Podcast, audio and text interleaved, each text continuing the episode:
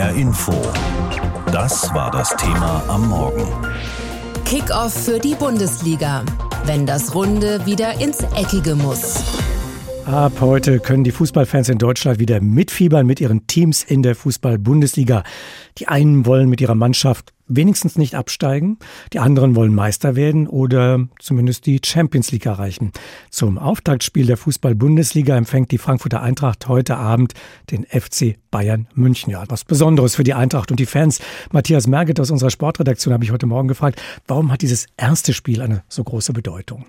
Weil die deutsche Fußballliga in diesem Spiel den beiden attraktivsten Mannschaften der Liga eine tolle Bühne bieten will. Und der Rummel um diese Auftaktpartie ist ja bundesweit riesengroß. Auch international hat diese erste Partie der Bundesliga immer eine immense Aufmerksamkeit. Und natürlich ist die Frankfurter Eintracht als Europa League-Sieger mit seinen emotionalen Fans ein mehr als würdiger Gastgeber des Spiels. Und das gegen die erfolgreichste deutsche Mannschaft der vergangenen 30 Jahre. Das ist auf jeden Fall ein absoluter Kracher, um es mal salopp zu sagen. Und der wird auch in über 200 Länder übertragen. Wie gut ist denn die Eintracht auf diese Partie gegen den deutschen Meister aus München vorbereitet? Ich würde sagen, die Eintracht ist mehr als bereit. Es war eine konzentrierte, intensive Vorbereitung. Es gab keine ernsthaften Verletzten. Bisschen schade, dass das Testspiel gegen Ajax Amsterdam ausgefallen ist. Das hätte die Eintracht mit Sicherheit nochmal ein Stück weitergebracht. Aber dafür gab es ja einen sehr ordentlichen 4 0 Sieg gegen den Zweitligisten Magdeburg im DFB-Pokal. Und da konnte man schon erahnen, dass da sehr viel zusammenpasst bei der Frankfurter Eintracht, die ja bislang alle Topspieler behalten hat und sich sogar noch verstärkt hat. Und äh, vor diesem Spiel heute gegen die deutschen Meister sind alle Spieler fit und hungrig und wollen natürlich auf dem Platz stehen. Aber hier hat der Trainer Oliver Glasner mittlerweile ein Luxusproblem. Der Kader ist so stark besetzt, dass der eine oder andere Topspieler vielleicht nur auf der Bank sitzen wird. Es könnte da Daichi Kamada treffen, der im Pokal immerhin noch zweifacher Torschütze war. Ja, die Frankfurter Eintracht hat ja viele interessante Spieler in ihren Reihen. Man denke nur an den Königstransfer Mario Götze. Welchem Spieler darf man denn bei der Eintracht in dieser Saison besonders viel zutrauen? Also klar bin ich auch gespannt, wie dieser Klassespieler Mario Götze sich bei der Eintracht noch weiterentwickelt und wie er die SGE vielleicht noch ein Stück besser macht. Aber ich finde ganz persönlich Ansgar Knauf einen ganz, ganz interessanten Spieler. Der ist gerade mal 20 Jahre alt und hat sich bei der Eintracht in seiner kurzen Zeit prächtig entwickelt. Und ich glaube, er hat immer noch ein Riesenpotenzial in sich schlummern. Er hat jetzt seine erste richtige Vorbereitung mit der Frankfurter Eintracht und dem Trainer Oliver Glasner gemacht. Und ich denke, denke, in der neuen Saison äh, werden wir noch sehen, was dieser Ansgar Knauf für die Frankfurter Eintracht äh, leisten kann. Ich traue ihm da einiges zu. Und auch was er in den Interviews gesagt hat, gefällt mir sehr. Er scheint auch im Kopf bereit zu sein für den nächsten Schritt. Leider ist er von Dortmund nur ausgeliehen, aber ich glaube, Ansgar Knauf fühlt sich richtig wohl bei der Frankfurter Eintracht. Und vielleicht hat er ja noch einfach Lust, dann auch weiter bei der Frankfurter Eintracht zu bleiben und dieses Projekt mitzuentwickeln. Also Ansgar Knauf ist für mich einer der Spieler, wo ich ich persönlich ein bisschen mehr nachschaue als vielleicht äh, nach den anderen. Die Eintracht spielt ja in diesem Jahr zum ersten Mal auch in der Champions League, aber bleiben wir doch heute zum Start nochmal in der Bundesliga. Wie sehen die Ziele der Eintracht denn in der Bundesliga aus? Ja, auf jeden Fall besser als in der vergangenen Saison. Da wurde die Eintracht ja nur Elfter, auch weil natürlich der Fokus in der Endphase der Bundesliga voll und ganz auf der Europa League gelegen hat. Und das äh, Konzept hat sich ja auch ausgezahlt. Die Frankfurter Eintracht, möchte ich nicht sagen, hat abgeschenkt, aber hat äh, schon ein paar Kräfte mehr gebündelt für die Europa League und die wurde dann ja auch gewonnen, hat also alles richtig gemacht.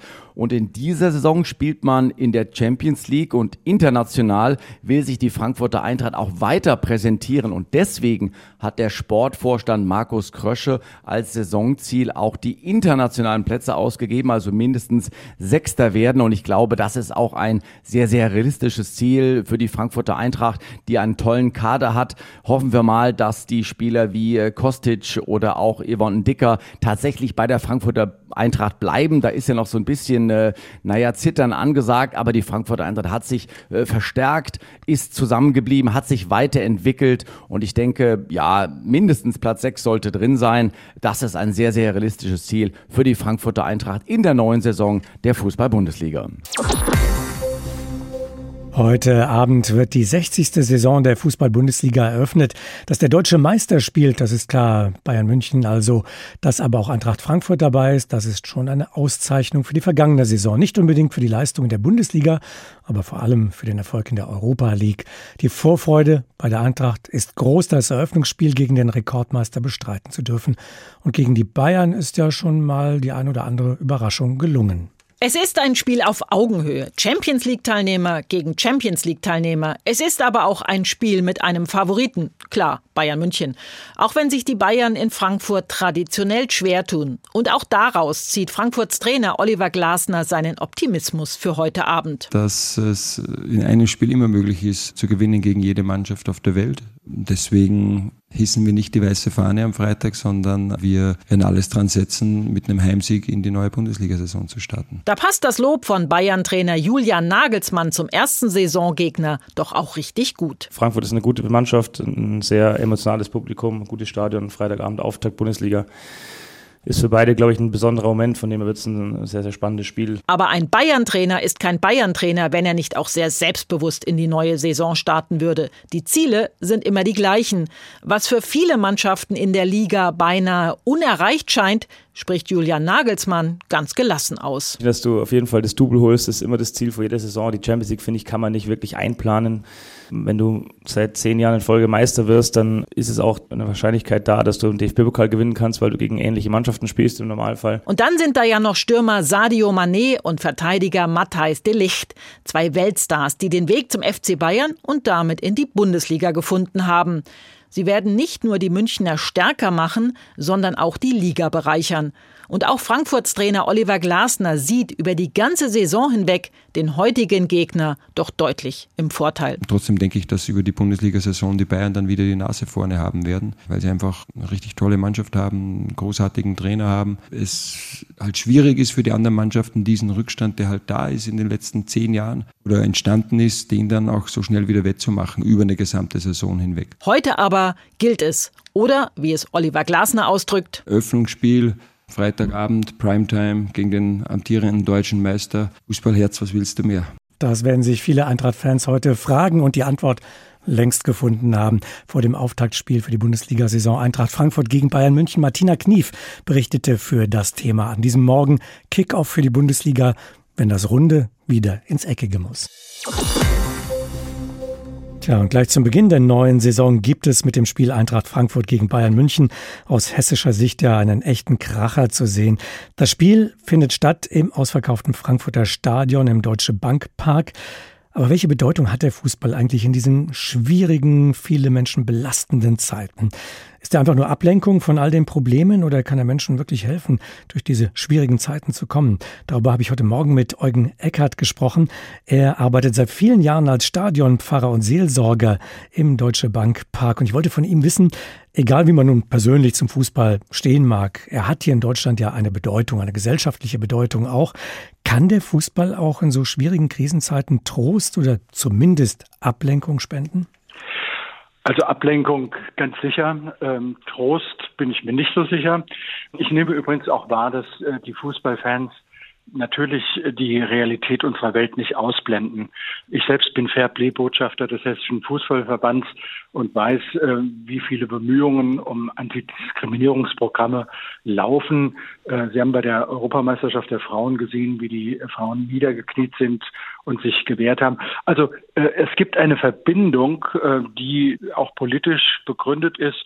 Und wenn wir über Eintracht Frankfurt reden, dann ist ja die Haltung von Peter Fischer im Blick auf eine schwierige politische Partei überall bekannt. Und auch antisemitische Bewegungen werden ganz klar ausgegrenzt und abgelehnt. Mhm. Rund 20 Prozent der Fußballfans, Eckert, die regelmäßig ins Stadion gehen, die verdienen laut einer aktuellen Allensbach-Umfrage weniger als der Durchschnitt. Was bietet gerade diesen Menschen das Stadion? Warum gehen gerade Menschen ins Stadion, die weniger verdienen als der Durchschnitt? Haben Sie da eine Erklärung? Naja, zunächst mal ist der Fußball sehr, sehr faszinierend. Das ist eine der wenigen Gelegenheiten, ein Spiel mit einem komplett offenen Ausgang zu erleben. Das ist spannend. Es gibt Wahrscheinlichkeiten, wie, wie das Spiel ausgeht, aber es bleibt faszinierend, weil ja auch der Glücksschuss, der sogenannte Sonntagsschuss entscheiden kann.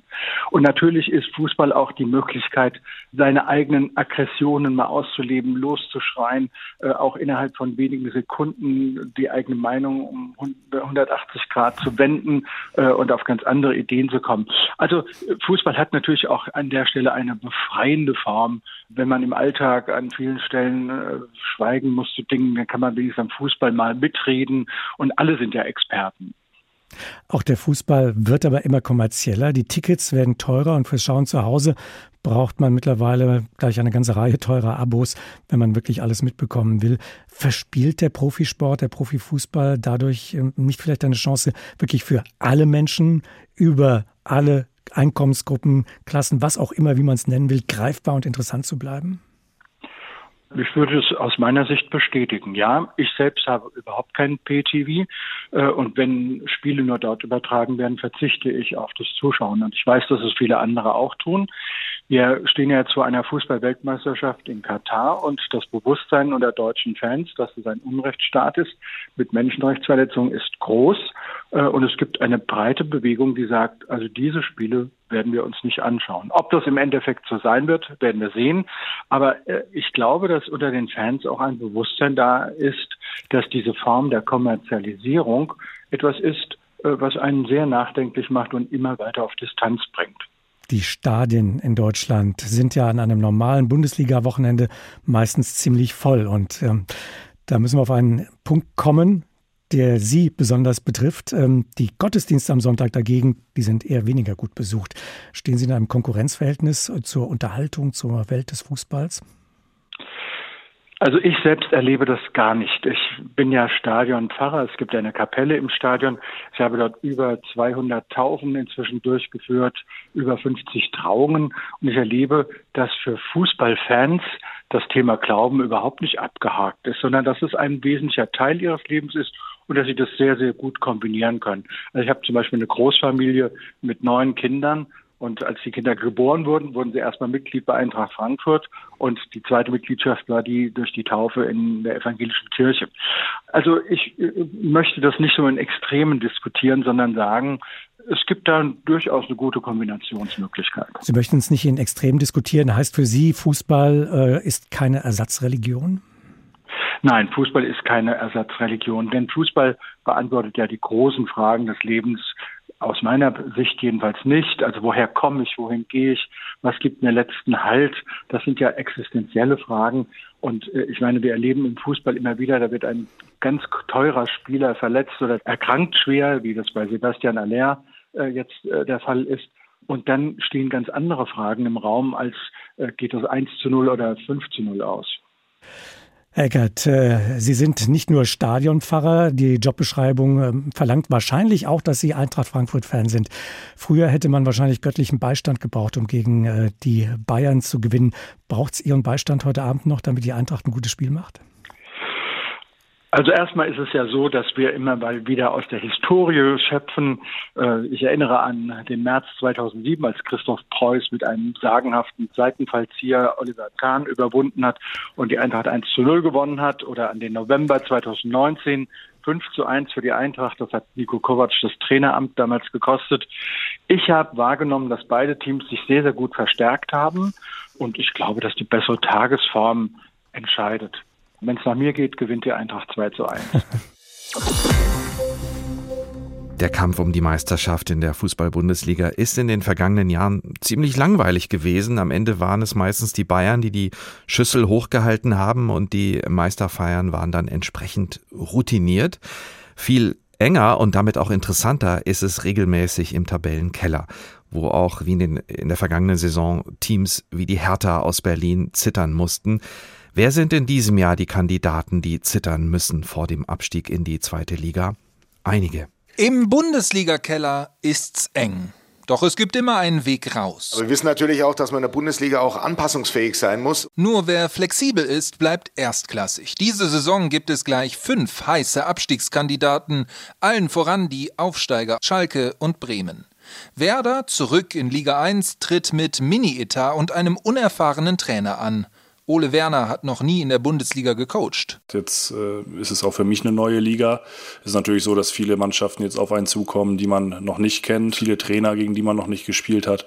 Insofern ist es schon was anderes, aber das führt jetzt bei mir nicht zu Nervosität, sondern eher eben zu Vorfreude. Schalkes Trainer Frank Kramer kennt die Bundesliga schon, trainierte vergangene Saison Bielefeld, konnte dort mit seiner Arbeit aber wenig überzeugen. Die Arminia stieg am Ende ab. Viele Schalke-Fans sind vor Saisonstart deshalb skeptisch mit Blick auf den neuen Coach und ihr Team. Sowas das muss man als Herausforderung sehen und als Ansporn. Ich musste mir immer alles hart erarbeiten. Mir ist mir nirgends irgendwas geschenkt worden. Das heißt, die Situation ist jetzt nicht ganz so unbekannt. Im Bundesliga-Keller gut aus kennt sich der FC Augsburg. Seit Jahren immer wieder als Abstiegskandidat gehandelt. Immer hat der FCA aber den Weg ins Erdgeschoss gefunden. Diese Saison darf sich der neue Trainer Enrico Maaßen versuchen. Ein Trainer, der aus der dritten Liga gekommen ist. Am Ende ist es in der dritten Liga wahnsinnig schwer, ein Spiel zu gewinnen und es ist in der ersten Liga wahnsinnig schwer, ein Spiel zu gewinnen. Ich glaube, es ist erstmal wichtig, dass man, dass man sich kleine Ziele setzt. Äh, wir müssen eine klare Idee haben vom Fußball. Aber da bin ich absolut optimistisch. Weniger Optimismus herrscht bei der Hertha in Berlin. Tor! Eintracht Braunschweig gewinnt in diesem Elfmeterschießen gegen Hertha BSC. Hertha geschlagen. Raus in der ersten Pokalrunde bei Zweitligist Eintracht Braunschweig. Fehlstart für den neuen Trainer Sandro Schwarz. Dabei sollte nach dem Klassenerhalt erst über den Umweg der Relegation die Wende zum Guten kommen. Ich glaube, das wird unser Anspruch sein, vom ersten Tag an wirklich dann äh, sehr intensiv, sehr fleißig zu arbeiten, einfach zu machen. Erstmal zu arbeiten, nicht groß zu reden, wie die Ziele sein sollen, sondern wirklich arbeiten, fleißig sein mit einer hohen Leistungsbereitschaft. Eine Einstellung, die man aus Bochum kennt. Der Aufsteiger aus dem Vorjahr geht ins verflixte zweite Bundesliga-Jahr, das für viele Liga-Neulinge als besonders tückisch gilt. In der Vorsaison glänzte der VfL mit begeisternden Auftritten, gerade im heimischen Ruhrstadion, mit Siegen unter anderem gegen den großen FC Bayern. Trainer Thomas Reis schwebt für diese Saison Ähnliches vor. Wir wollen schauen, dass wir wieder beide, sprich Fans und Mannschaft, ähm, auch das äh, Ruhrstadion wieder zur Festung machen und dann äh, wird es ja, möglich sein, drei Mannschaften hinter uns zu lassen. Und das ist dann natürlich erstmal das große Ziel. Denn im Tabellenkeller der Bundesliga ist es ungemütlich. Nur Platz für drei Mannschaften ist dort immer. Jan Wochner über die heißesten Kandidaten in der ersten Fußball-Bundesliga für den Abstieg. HR Info. Das Thema. Wer es hört, hat mehr zu sagen.